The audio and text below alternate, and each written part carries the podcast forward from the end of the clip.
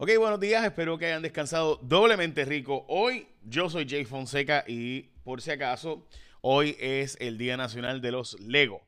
Así que si usted es fanático de los Legos, pues hoy es el Día Nacional del Lego. Hoy también hay noticias buenas en cuanto al tema del COVID y es que bajamos de los 300 hospitalizados por primera vez en tanto tiempo.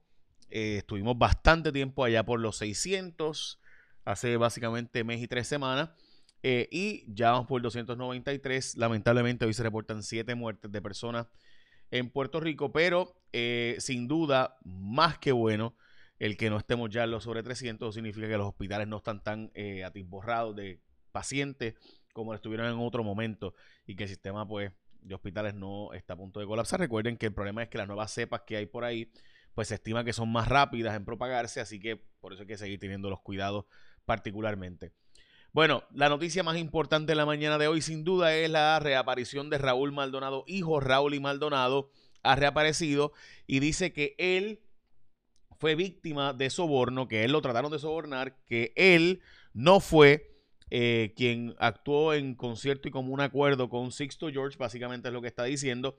Recuerden que a Sixto George Díaz Colón, lo había, y por si acaso, full disclosure, me había demandado por yo haber dicho que él había estado eh, eh, solicitando 300 mil dólares para callar las voces y pagarle a gente de medios de prensa. Eso lo sacamos en J Rayos X, luego de que Melissa Correa también publicara una historia en esa dirección. Nosotros indagamos y ampliamos la investigación que había arrancado Melissa.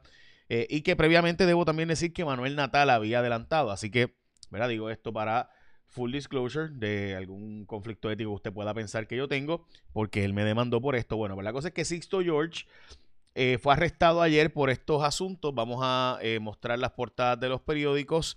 Destapan presunta extorsión a Fortaleza. Es la portada de todos los periódicos. Productor quería sacarle chavos al chat. Federales destapan intento de extorsión vinculado al chat. Eh, y también importantísimo, ¿verdad? Lo que plantea hoy, intentó extorsionar y lo atraparon. Dice, ¿verdad? El nuevo día es el reportaje principal sobre este tema. Eh, pero yo pienso, ¿verdad? Que aquí hay algo de nuevo importante y es que había una duda. Si Raúl y Maldonado sabía que había habido este intento de extorsión y soborno, la respuesta de Raúl y Maldonado es que aunque no va a dar más expresiones, como había mencionado, en julio del año pasado no extorsioné, a mí me trataron de sobornar, recibí una llamada en la que me ofrecieron 300 mil dólares y me dijeron que el dinero provenía de Maceira. Le dije que no, que se metieron con mi familia y el dinero no era de mi interés. Que otra persona se quisiera aprovechar. O sea, otra persona, en otras palabras, él está tratando de plantear que hay una persona que trató de aprovecharse. Denota poca capacidad intelectual tanto de la que trató como de quien se lo creyó. Les recuerdo que cuando hablo es porque tengo evidencia para fundamentarlo. Por último, esta es mi única cuenta de redes sociales. Todas las demás son falsas. Aparentemente no es la primera vez que personas pretenden hablar por mí, dice Raúl, Raúl y Maldonado. Así que de nuevo plantea básicamente con esto que eh, él no participó de ese asunto, sino que alguien actuó como intermediario para intentar aparentar que tenía autoridad y así pues lograr estos beneficios personales, dice él, Raúl, Raúl y Maldonado. Bueno, la verdad es que eh, el pliego acusatorio de los federales en ningún momento dice que Raúl Maldonado sabía, ni que Raúl y Maldonado sabía nada de esto eh, y que no fueron parte. Así que el pliego acusatorio federal no los, los insinuaba ni, ni siquiera decía que ellos formaron parte de todo esto. Dicho eso, veremos a ver porque esta investigación continúa, como ustedes habrán visto y de verdad lo que hemos dialogado es que previamente eh, Sixto George había dicho que todo esto era falso. De hecho, eh, culpó a diferentes personas, en mi caso, por ejemplo, de que le llevaran el celular y demás. Bueno, pues lo intentó extorsionar, lo atraparon. Así que Sixto George está libre bajo fianza de 15 mil dólares, la cual tendrá que prestar próximamente. Bueno, vamos a las próximas noticias. Es que 188 pacientes han recibido el tratamiento monoclonal. En Puerto Rico este es el tratamiento que se supone que evite que te pongas grave del COVID una vez eh, se, lo tienes. Así que muy pocos pacientes lo han recibido vis a vis la cantidad de pacientes que pudieron haberlo recibido. Miles largos en sanciones por no usar mascarilla, eh, dice el Departamento de Salud que se han recaudado miles de dólares por precisamente, eh, ¿verdad? Gente no usar la mascarilla, lamentablemente, y tanta gente todavía se niega a usar mascarilla que uno ni entiende. Para mí ya es como que normal. no sé. Bueno, sin duda, más que normal es que cuando tú escojas tu marbete, escoge tu seguro compulsorio con ASC. Este es el momento. Y hay proyectos nuevos y pronto sabrán más del 2021, pero ASC es la primera y única aseguradora de servicio compulsorio en Puerto Rico que no requiere que visites un centro para tramitar tu reclamación. Básicamente nada, tienes que ir a hacer nada al centro de reclamación. Digo, si quieres ir, puedes ir, pero tampoco tienes que esperar que te visiten. Con ASC puedes hacerlo todo a distancia, todas las comodidades de tu hogar. O sea, tu salud, tu seguridad son prioridad en ASC. Por eso los expertos en seguro compulsorio te dan 100% de tu servicio a distancia. Por ejemplo, servicio a un centro de llamadas los 7 días de la semana. El servicio 24/7 es por WhatsApp, donde un ser humano habla contigo a través de WhatsApp. Servicio de inspección a distancia también. O sea, hacen una videollamada, inspeccionan el accidente que ocurrió, etcétera. Así que ASC es la única aseguradora que te envía la licencia de tu vehículo por email y es gratis. Así que renovar tu marbete, escoge a los que están cuidando tu camino hace más de 22 años. Escógete a la gente de ASC. Tiene un montón de beneficios, son los mejores puntos. Así que cuando vayas a renovar tu marbete ahora, escoge ASC como tu compulsorio. Bueno, continuamos con las próximas noticias. Es que Juan Zaragoza, el ex secretario de Hacienda y ahora eh, presidente de la Comisión de Hacienda del Senado, ha pedido que básicamente ha dicho que los días del de el impuesto eh, sobre el inventario es un impuesto que está ya en vía de muerte. El problema es que eso también lo escuchamos cuando Tony Soto era presidente de la Cámara en Hacienda y no pasó nada y siguió como si nada. Así que dicho eso, el DACO impuso multas por, precio de, por el aumento del precio del gas. DACO de nuevo sigue eh, subiéndose el gas en Puerto Rico y siguen dando multas. Recuerden que las ganancias por el precio del gas mucho más grandes que las multas que le puedan dar. Así que ellos lo saben. Así que ya saben. Oye, se metieron una, a una, arrestaron unos sujetos hoy eh, por vender narcotráfico fino. O sea, son narcotraficantes finos porque solamente vendían en hoteles de lujo y en, eh, ¿verdad? Este, restaurante Fichu.